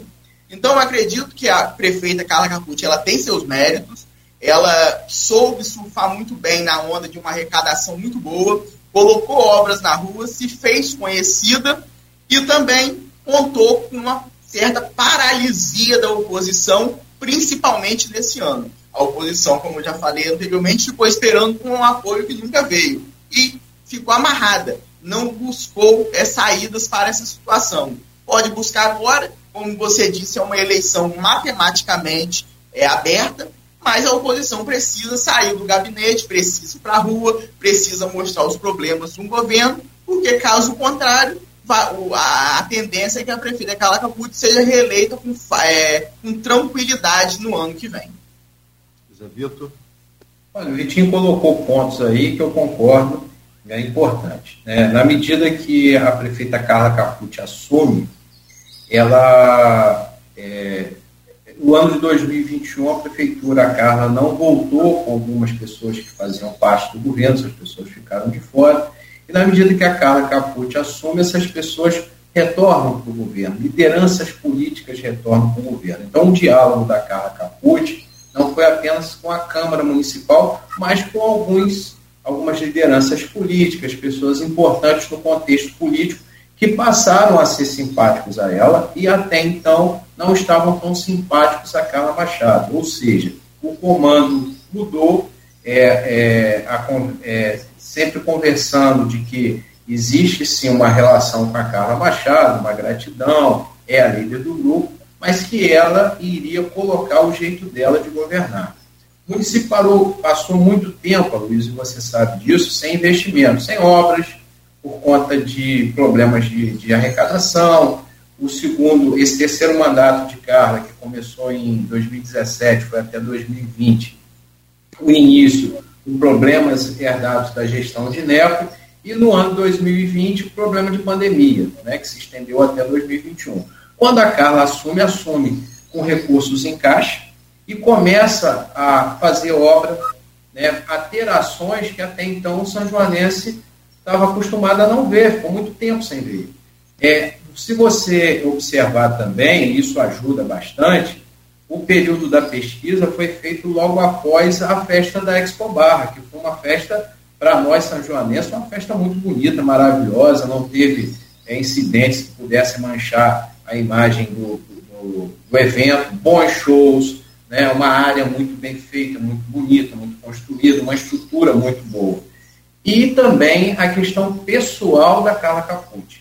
Ela, foi o que o Vitinho colocou, ela vai para a rua, ela atende as pessoas, ela é muito simpática, ela tem uma equipe de comunicação muito boa, a comunicação tem sido muito eficiente, e uma, e uma questão administrativa que ela fez, essa des, desmembrar as secretarias de esporte e cultura, e aí eu vou muito mais para a parte da cultura, que está trabalhando muito bem, né, fazendo o sentimento do São Joanense da cultura, de muitas coisas que eles sonharam. Apesar de São João da Barra ter recuperado o, o, o, antigo grupo escolar, que é a casa, o Palácio Carlos Martins, tem um Palácio de Câmara e Cadeia, mas algumas coisas relacionadas à cultura estavam meio travadas e muito centralizadas. Na medida que ela separa a Secretaria a Secretaria de Cultura, descentralizando e colocando na frente Gil, que é um jornalista também, mas uma pessoa que conhece é, é, de toda a cultura de São João da Barra, envolvido com carnaval, com dança, envolvido com, com, com outra, com teatro, enfim. Então, essa questão cultural na sede também, de coisas que eles sonhavam acontecer e hoje está acontecendo, faz com que essa aprovação aconteça. Né? Às vezes você pode ter uma, um problema na sua rua que tem que resolver, mas se você está bem, o governante está bem, poxa, a Carla é gente boa, não eu aprovo ela. Tem, claro, o Vitinho colocou, tem pontos que precisam ser explorados. E na questão da oposição? Toda oposição em São João da Barra teve um porto seguro. Lá atrás, quando a Carla ganhou do Ari a governadora era a Rosinha Garotinho, então você tinha um apoio do Estado. Né? A oposição tinha um apoio do Estado. É, depois de 2008 para cá, a oposição passou a não ter muito apoio, se bem que em 2012 Betinho Dauari tinha o apoio do grupo do Garotinho que estava na prefeitura de Campos. O Elísio, é, por, por natureza, ele é uma pessoa muito, muito tranquila, muito né? se preparou bastante para poder, está bem se preparando bastante para poder ser candidato a prefeito, né? um administrador à frente do municipal, que colocou a oposição precisa colocar a oposição, ser mais incisivo, mostrar os problemas, é, é, para que a população veja que existe oposição. E, por outro lado, também, como o, o eleitorado de São João da Barra é muito politizado, ele identifica que a oposição não tem um porto seguro não tem apoio exatamente hoje, o, o presidente da Assembleia, Rodrigo Bacelar, que seria o grande apoiador da oposição no nome do Elísio, é, é, existe esse afastamento, pelo que a gente percebe, uma, uma aproximação muito grande com a Carla para a eleição de Campos e, consequentemente, reflete aqui. A questão, é, é, aí a gente voltando um pouquinho em futebol, time que não joga não faz torcida e já vai para a terceira eleição que a família da Wire não participa ativamente, então aquelas pessoas muito simpáticas aos da Wire é, é, também são pessoas mais antigas que vão, né, que vão não estão mais aqui, e os mais novos passam a ter uma identificação com quem está quem tá na disputa e quem está no jogo. Então, essa não participação ativa da família da Uari, o dono da Uari, secretário, com base aqui, mas não é tão incisivo na participação política no município. Então, isso dificultou a oposição e, por, até por pragmatismo, as pessoas aprovam e, e, têm a sua intenção de voto exatamente por todas essas questões aí construídas pela Carla Capucci, né, muito, é, é uma base muito bem feita pela Carla Machado e muito implementada pelo jeito da Carla de ser, pelo diálogo e pelas ações que ela está implementando no município de São João da Barra, que ficaram muito tempo sem o município ver obras, sem o município ver ações, fez um bom verão, mais uma vez digo, fez uma boa Expo Barra e isso mexe com o sentimento do São Joanense que dá essa aprovação à Carla e, consequentemente, a ela também o favoritismo da eleição do ano que vem. É, a gente, é, vocês roçaram aí, ficou, os dois começaram a falar, eu fiquei com medo, ó, vão se estender, vão, vão, vão me tirar o, o, o, segundo bloco do, do, do, do, o segundo bloco desse bloco, o segundo bloco, que é esse, mas eu concordo com o que vocês colocaram, é, no sentido de que é, veja bem, é, é uma coisa até, é até, é até irônico a gente analisar hoje, né? É tipo falar que o caçapa podia ter ficado. Engenheiro de obra pronta é sempre maravilhoso. Visão retrospectiva nunca não falha. Mas é Carla, o principal motivo de Carla Machado ter renunciado foi a perda do controle da Câmara. A perda do controle da Câmara se dá numa costura de Elísio com o Rodrigo para fazer a lã. Né? O motivo principal, Carla, Carla Machado tem um jeito muito é, aguerrido, não joga bem na defesa, só sabe jogar no ataque. É meio tipo Mike Tyson, né? É, muito boa de ataque, mas não tão boa na defesa. E ela preferiu uma jogada arriscada que acabou dando certo, que foi sair para vir para a defesa estadual. Ela, em condições de temperatura e pressão mais normais, não conseguiu anteriormente condições aparentemente mais favoráveis. E ela consegue. Ela sai no limite ali, tem até uma discussão na época, ah, é, estourou o prazo, não estourou, porque tinha que ter um procedimento tal, tinha que receber na Câmara, a Câmara aprovar, a Câmara não. Enfim. Mas a partir do momento em que ela se elege e ela vai para a Alerj, é, naquele momento ali, é, é, esse embate com o Rodrigo, o Rodrigo, Rodrigo Bacelar apoiando Eliso, é, ficou uma situação chata para o vereador Fred Machado, irmão dela, que já tinha compromisso assumido com o Rodrigo, e o Fred é um cara de palavra, política, palavra, política e negócio, né? Palavra se descumprir, você vira párea, né? É, Fred honra esse compromisso, apoia é, é, Rodrigo, minha, mãe, minha mãe irmã sendo candidato, Fred fica nesse fogo cruzado, vereador de Campos, e uma convivência natural ali, né, os dois na Alerj, e Rodrigo é muito jeitoso na articulação, acho que a maior virtude de Rodrigo é a articulação, eles se aproximam. Né, é, e que vai dar o quadro que a gente tem hoje. A gente tem hoje esse quadro de aproximação dos dois. Né, é, e o seguinte, é, Carla Machado também mantém aliança com o Capucci, diferente houve com o Neco. Até o presente momento, isso está mantido. E não tem nenhuma. Eu, pelo menos, conheço, isso pode saber melhor que eu. E que Nogueira. Não tem nenhum indício de que ó, vai haver ruptura entre as duas. Né? Isso dá esse cenário. É, o, que eu estou é, fazendo essa digressão? Para o ouvinte e telespectador entenderem, entenderem eu, eu sei que vocês sabem, é como essa intersecção política que se dá na vida cotidiana, né? É, entre, entre Campos e Fernando da Barra, como que isso também, como vocês chegaram a roçar, forma uma cama muito favorável a Carla Capucci. É, queria saber se vocês concordam, discordam, por que começa agora com o Zé Vitor. Luiz, o, o, você falou aí do Rodrigo Bacelar, da questão da articulação. Isso aí o Rodrigo, eu conheci Rodrigo, né? Rodrigo pré-candidato, esteve aqui na minha casa, a gente conversou bastante. E eu já via essa, nele essa capacidade de articulação, até revelou os outros desejos e sonhos que ele tinha, tem na vida pública, né? acredito que tem ainda. E ele, de uma maneira meteórica, né? a gente, até você já citou, né, que parecido com o Rodrigo, só o Sérgio Cabral. Mas o Sérgio, quando ele sai do primeiro mandato para o segundo mandato e se elege presidente da Assembleia, ele é da capital, é um nome conhecido e ganhou a eleição por 340 mil. Rodrigo é reeleito por 95, uma, uma votação maravilhosa, né, mas perto de 300 e pouco mil votos, muito pequeno. E ele se articulou muito bem. No finalzinho ali teve a questão com o Jair.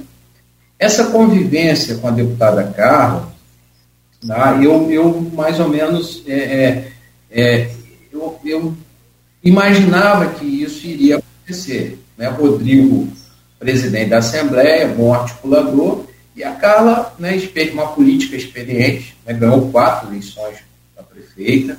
Né? A Carla, é, a, a, a, eleição que ela perde, depois a, a, segunda ela volta e ganha. Ela perdeu uma para prefeita, voltou e ganhou, perdeu uma para deputado, voltou e ganhou. Então, perdeu duas eleições e ganhou sete eleições. Né? Então, e passando a entender muito rápido ali a questão da Assembleia Legislativa e tem essa aproximação.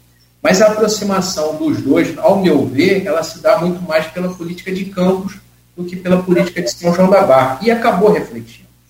Então, é, quando você colocou aí uma articulação de Eliso com Rodrigo, eleição de Alain, eu vivi aquele período na Câmara e Vitinho também. Nós estávamos na gestão do Eliso.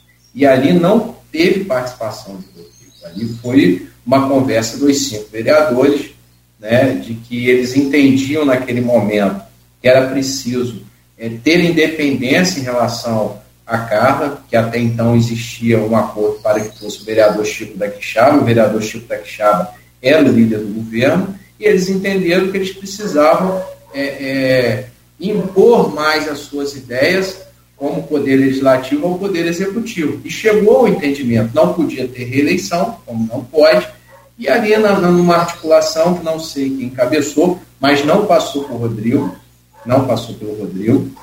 É, é, claro que deve ter comentado alguma coisa, mas não foi o Rodrigo que, que, que de uma certa forma, incentivou ou deu garantias de algo. Eles se articularam, é, elegeu o Alain, é, presidente, e a partir daí teve essa reação que você falou. Essa política ela é muito dinâmica, ela foi muito dinâmica, mas eu acho que a aproximação de Rodrigo com Carla se dá muito mais pela política de Campos do que a política de São João da Barra. Esse, esse passou e não passou que é, que é engraçado, né? Ele soube, mas não passou. Mas vamos lá, Vitinho. É, essa questão aí levantada se passou ou não pelo Rodrigo, é, vale lembrar que na última semana, é, houve sim uma discussão relacionada à questão do, do Fred Machado, irmão da prefeita Carla Machado. No momento, ele fazia parte da base aliada do, do Rodrigo, da, da família Bacelar na Câmara de Campos, então poderia ter uma troca. O Franks votaria na candidatura do. na candidata da, do, no Chico da Quixaba na Câmara e o Fred iria para o lado do, do Vladimir então o Rodrigo entrou nessa última semana para entender essa situação e deu aval. É, ele não participou desde o início, mas ele na reta final ele deu aval para se, é, é eleger o Alan. A, a, a, situação é essa. Ele não participou no início, No início foi uma articulação realmente dos cinco, insatisfeitos com a questão como o município ia na relação entre legislativo e executivo, aí entrou essa questão possível troca do apoio de Fred pelo de Frank, e aí o Rodrigo deu aval para os vereadores seguirem para a eleição do Alan na última semana. Agora, essa questão do. Com certeza, eu concordo com o Zé Vitor quando ele fala que é, esse, esse, entendimento entre Carlos e Rodrigo passa muito mais por campos. Mas claramente atinge e fere quase de morte a oposição São Joanense com Eliso. É, informações que eu tenho é que, apesar dessa esse ano, essa relação, não houve também nenhuma conversa com o pré-candidato Eliso Rodrigues. É, é, fica esse papo de eu sou, pelo visto, a conversa aqui é, é que realmente fecharam e que Eliso vai ter que ser o candidato a vereador, o Eliso vai tentar ser candidato é, a prefeito com outro apoio, mas não houve uma conversa diretamente com Eliso. Eliso, tanto é que aquelas fotos é, do encontro de Carlos Machado com Rodrigo Bacelar, que repercutiram muito, o Eliso é, fica sabendo por rede social. Então, é um, realmente um apoio que vem sim por, por, por campos, mas que com certeza São João da Barra entrou nesse bolo. São João da Barra, a disputa política São João da Barra entrou nesse bolo é, e acabou é, é, enfraquecendo muito a oposição no tabuleiro político aqui é, na disputa para o ano que vem. O que passou não resta na dúvida, né? É, o negócio é graduar o quanto passou. Né? É, mas, enfim, é, nós temos. É, eu, eu, essa, essa, coisa de fazer política é engraçada. Você deve ter essa mesma experiência, né? Nogueira também. É, uma pesquisa você reconhece o que a pesquisa está dizendo, né? Com experiência fazer isso, né? Sem torcida, você reconhece que a pesquisa está tá colocando nos números ali. É, sobretudo, é, é, lógico, uma pesquisa só dá para fazer isso menos. O bom é você ter uma série de pesquisas que você pode ver a evolução dos números, né? Do mesmo instituto, do, da, da mesma metodologia. E você reconhece, ó, Zé Vitor está abrindo frente sobre Vitinho, ou vice-versa. Se eu falar que Zé Vitor está abrindo frente sobre Vitinho, a tendência é natural. Eu reconheço que a pesquisa mostrou isso. Dos é, partidários de Vitinho, é me marretar. Eu só estou refletindo o que a pesquisa está dizendo. Né?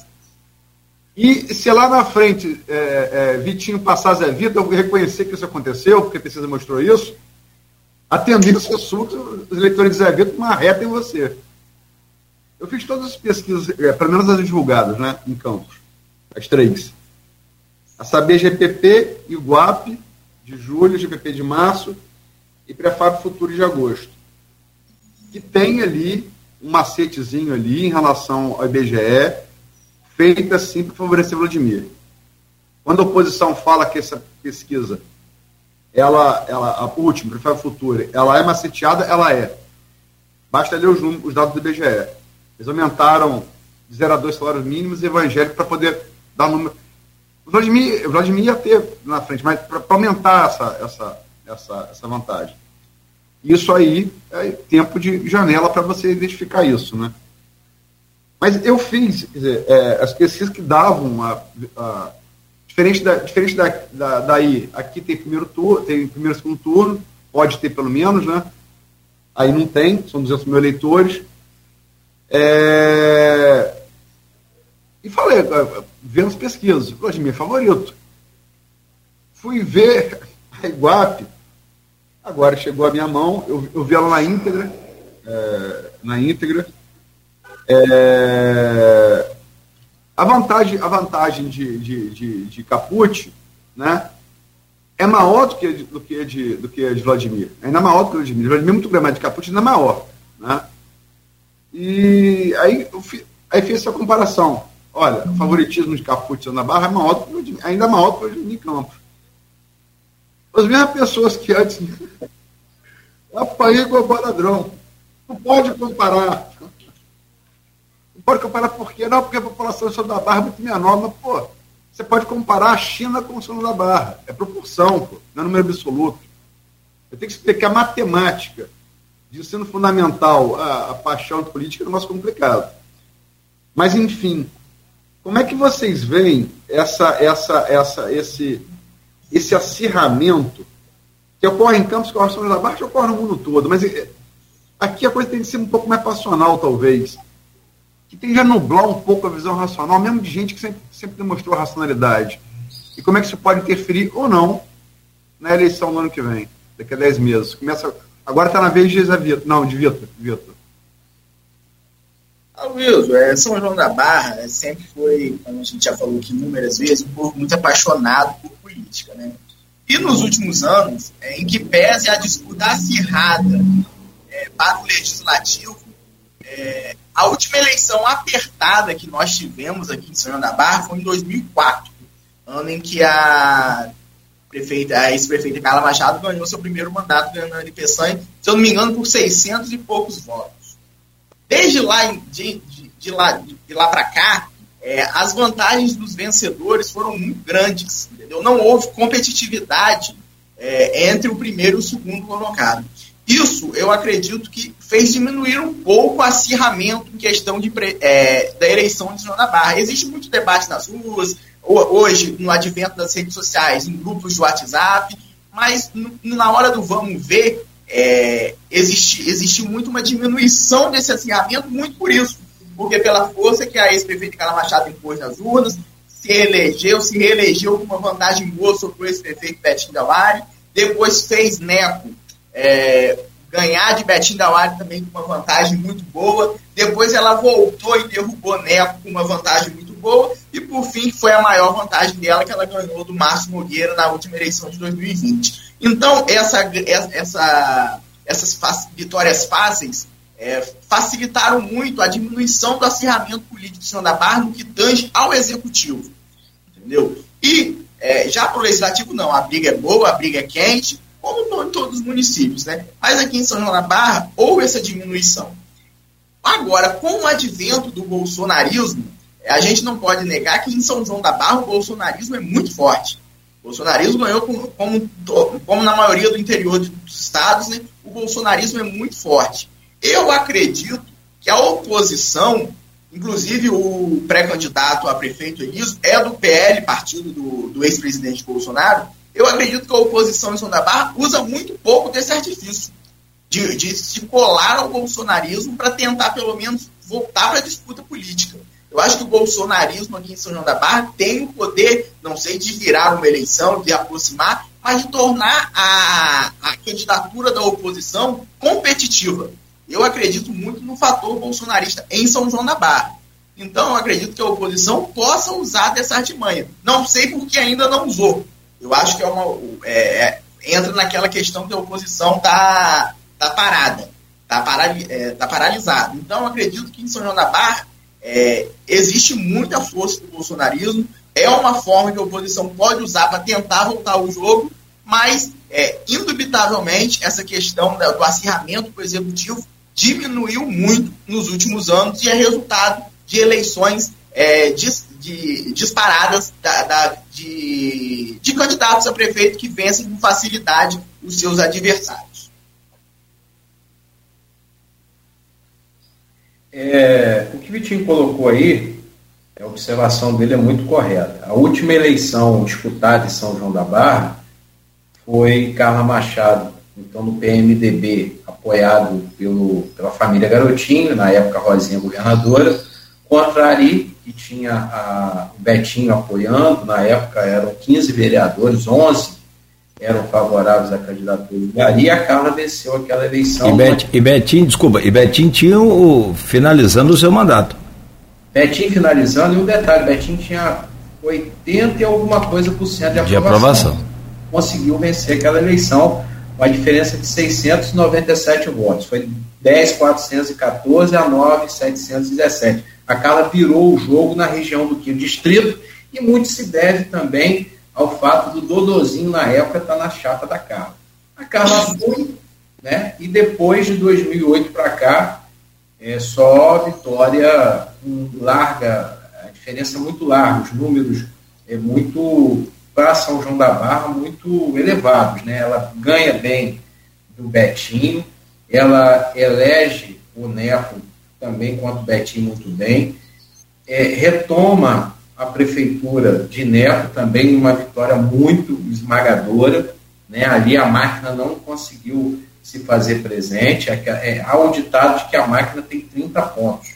Né? Ficou ali com 28 pontos, 29, exatamente por conta da máquina. Se fosse ao contrário, é, é, seria uma vitória mais acachapante.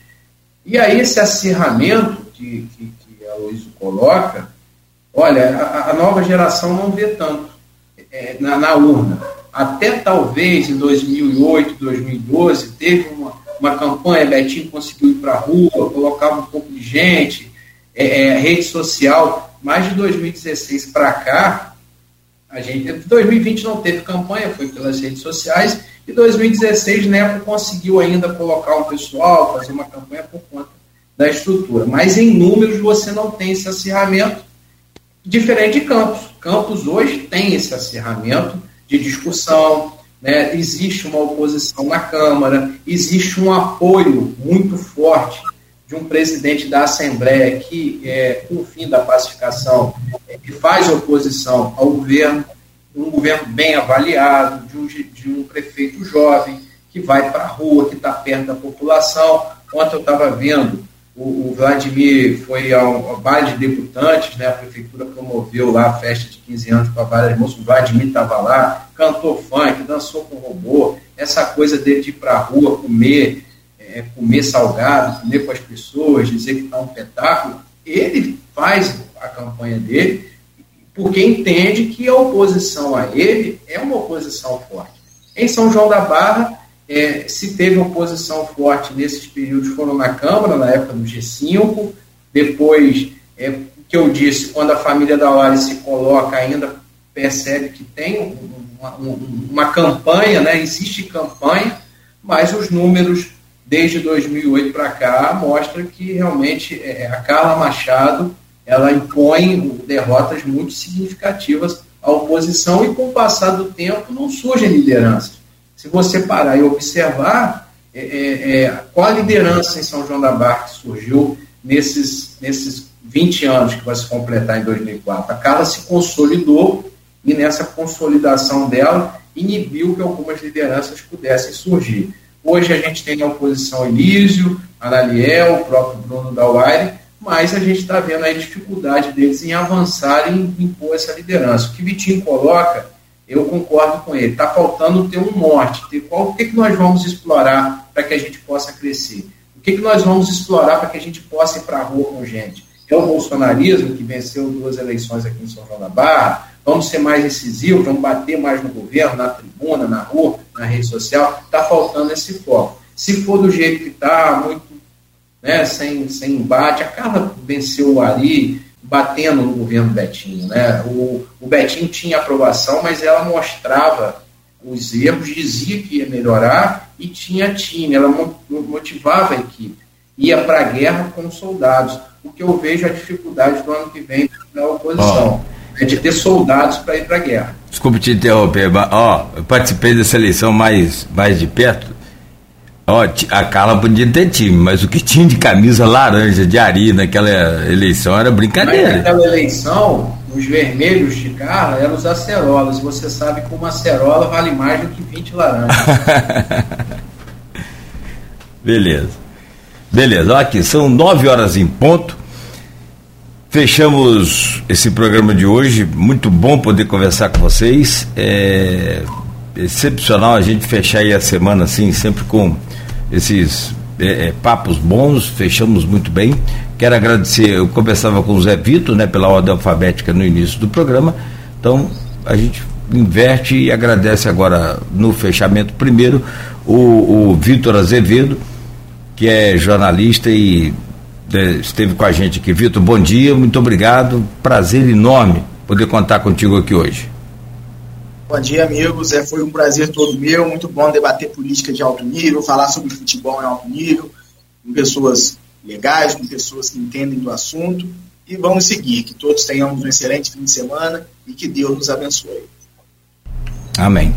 Meu caro Zé Vitor, valeu. Estamos na torcida aí para o Vasco não cair. É, é, torcer também né, para que você continue fazendo sucesso aí sempre. Seja sempre bem-vindo aqui à casa. Muito obrigado. Eu que agradeço bastante, eu, eu sou um fã do Grupo Folha da Manhã, as minhas primeiras leituras foi, foi a Folha da Manhã, acompanho sempre o programa, tenho muita admiração por todo o grupo e participar nessa sexta-feira, conversar sobre futebol, sobre política, é uma coisa que a gente gosta, com pessoas, né, foi o que o falou, uma conversa maravilhosa, alto nível é sempre um prazer. É, isso é prenúncio de um final de semana muito bom. Um abraço para vocês, muito obrigado. Eu quero encerrar, Nogueira, te perguntando uma coisa. Qual o título mais importante que você teve? A Libertadores de 2023 ou o título de Garoto Italva? Você tinha esquecido, você mexer com essas coisas agora. Garoto Italva mudou minha vida, então vou ficar com Garoto Italva. De lá eu saí para as passarelas do mundo aí. É o nosso Giannichini. Pode ser, Vitor. Você veio aqui bater na gente. valeu, Zé Vitor. Um abraço, pai. Um abraço, um abraço. Ah, valeu. Aloysio, muito obrigado por hoje também. Muito obrigado pela semana. A gente volta segunda-feira aqui com, com Folha no Ar. E fica à vontade para fazer o seu fechamento aí. Agradecer esses dois camaradas aí extraordinários também aqui com a gente hoje. Mas, a gente falou de futebol, falou de política, mas o melhor momento de se foi no ar foi a pergunta do Zé Vitor. boa, cuidado, boa. com coisa séria, Zé Vitor. Ele vai mandar foto assim de sunga abóbora na Acordei com isso de ressaca. Eu falei, ele não fez isso não, cara. Deixa eu achar a foto aqui para mandar para ele, peraí.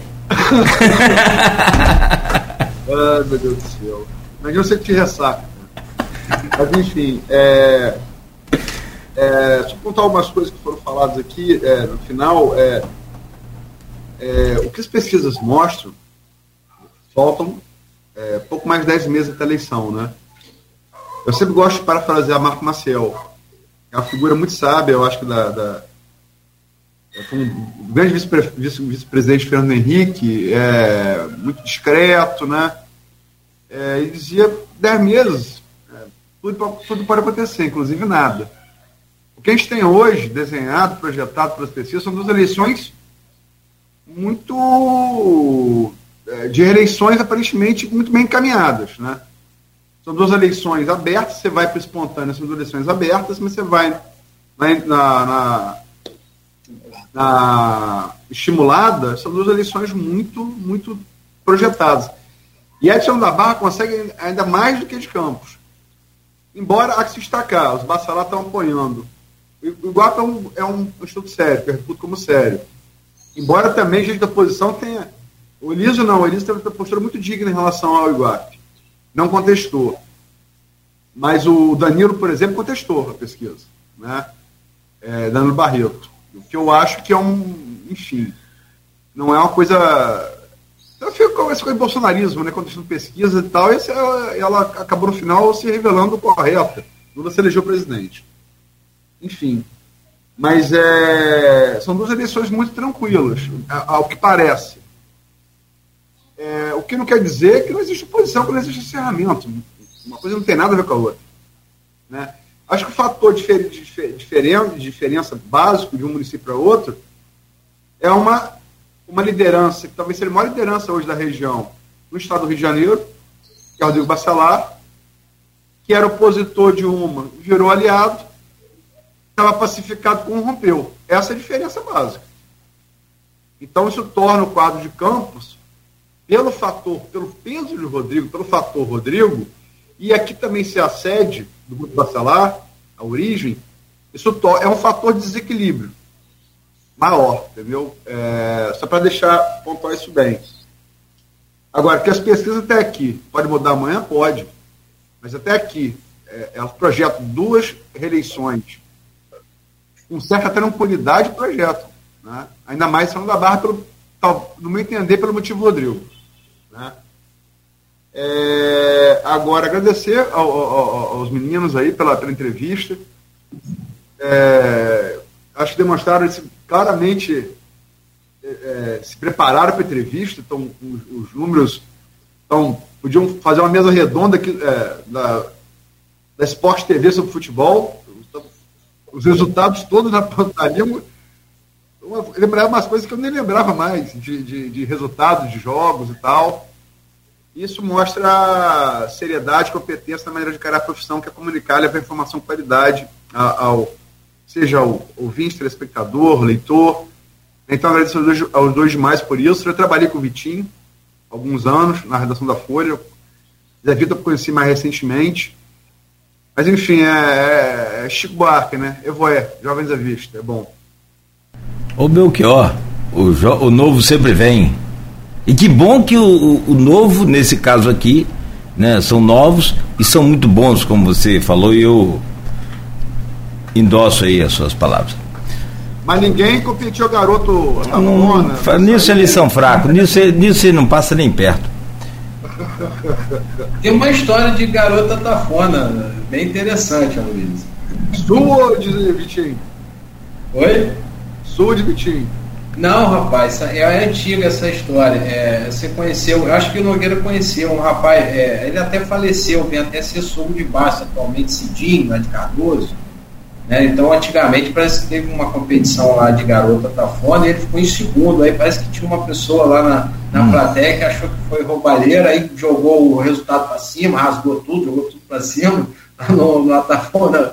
É, eu falo isso com baixo, se eu sou o garota Atafona, ele dá risada pra caramba. Então tem, tem umas histórias. Boa, boa. Basto, Bastos, jornalista também? Boa, boa, boa aí, Luiz. Aí. Mais uma pra você. As histórias lá do, Atafona Praia Clube. Tem muita história lá. Luiz é atafonense. Eu não, não posso conversar de Atafona com, com a Luiz, que é atafonense. Não, então, você mora aí desde. Eu morei aí 11 anos, né? É, e frequento desde, desde os anos 70. Lembrança. Mas é, tem uma história. Atafona Praia Clube é. Tem uma história fantástica. Tem um show da Beth Carvalho eu não me engano, era, era, era Réveillon ou Carnaval. Era uma data assim, muito importante. Foi para clube naquela época, né? O Grosseiro para clube passou e tal, ainda nos anos 80, né? Mas estão falando, falando dos anos 80, anos 70. Aí, é, chega a hora do show, casa, clube lotado.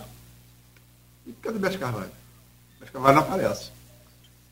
Aí é, era Ronaldo, Ronaldo Areias, o presidente da, da, da do Fanpra Clube. E aí, cadê Bete Carvalho? Eu começo a procurar nos quiosques ali do Pontal. Bete Carvalho, eu vou falar com confidência, né? Bete Carvalho, não vou, eu vou citar um nome, não sei se devo ou se não devo. Bete Carvalho tinha uma fé já de antes vou falar porque quem é a pessoa, mas enfim, uma figura muito, um campista, muito conhecido, sinônimo da Fona. Né? Acho que isso já dá para matar quem é, mas não vou, posso, não vou dizer quem é. Tava ela, um camarada, no maior chamego, tinha tomado uma garrafa de cachaça. Né? Não vou dar show nada, vou ficar aqui, não sei o quê. Rapaz, Ronaldo teve que catutear o campista tafonense para ele convencer ela levar a mulher para dar o um show, senão quebrar o clube todo. Imagina o fechamento disso. Muito bom, muito bom. Valeu. Gente, ó, muito obrigado mais uma vez. Bom final de semana, Luiz. Aí você fica com o fechamento aí, mas o, o que vai aproveitar aqui, naturalmente, recorte? Não, é, a, gente, a, gente, ia aproveitar, mas é, estou passando da barra, não de futebol, por óbvio, né? Sim, sim. Mas é, esse, esse episódio, estava vendo isso com o José ontem, com o Rodrigo. Uhum. Episódio aí, é, sem querer condenar ninguém, né? Sem botar frente dos bois. É.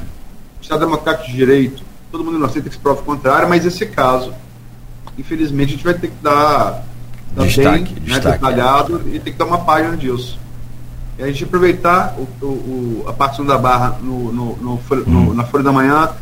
Mas enfim, é, os dois entendem, um como radialista como jornalista, que a gente escreve de fato, né? Fato é, o cara é. Não, não tem dúvida.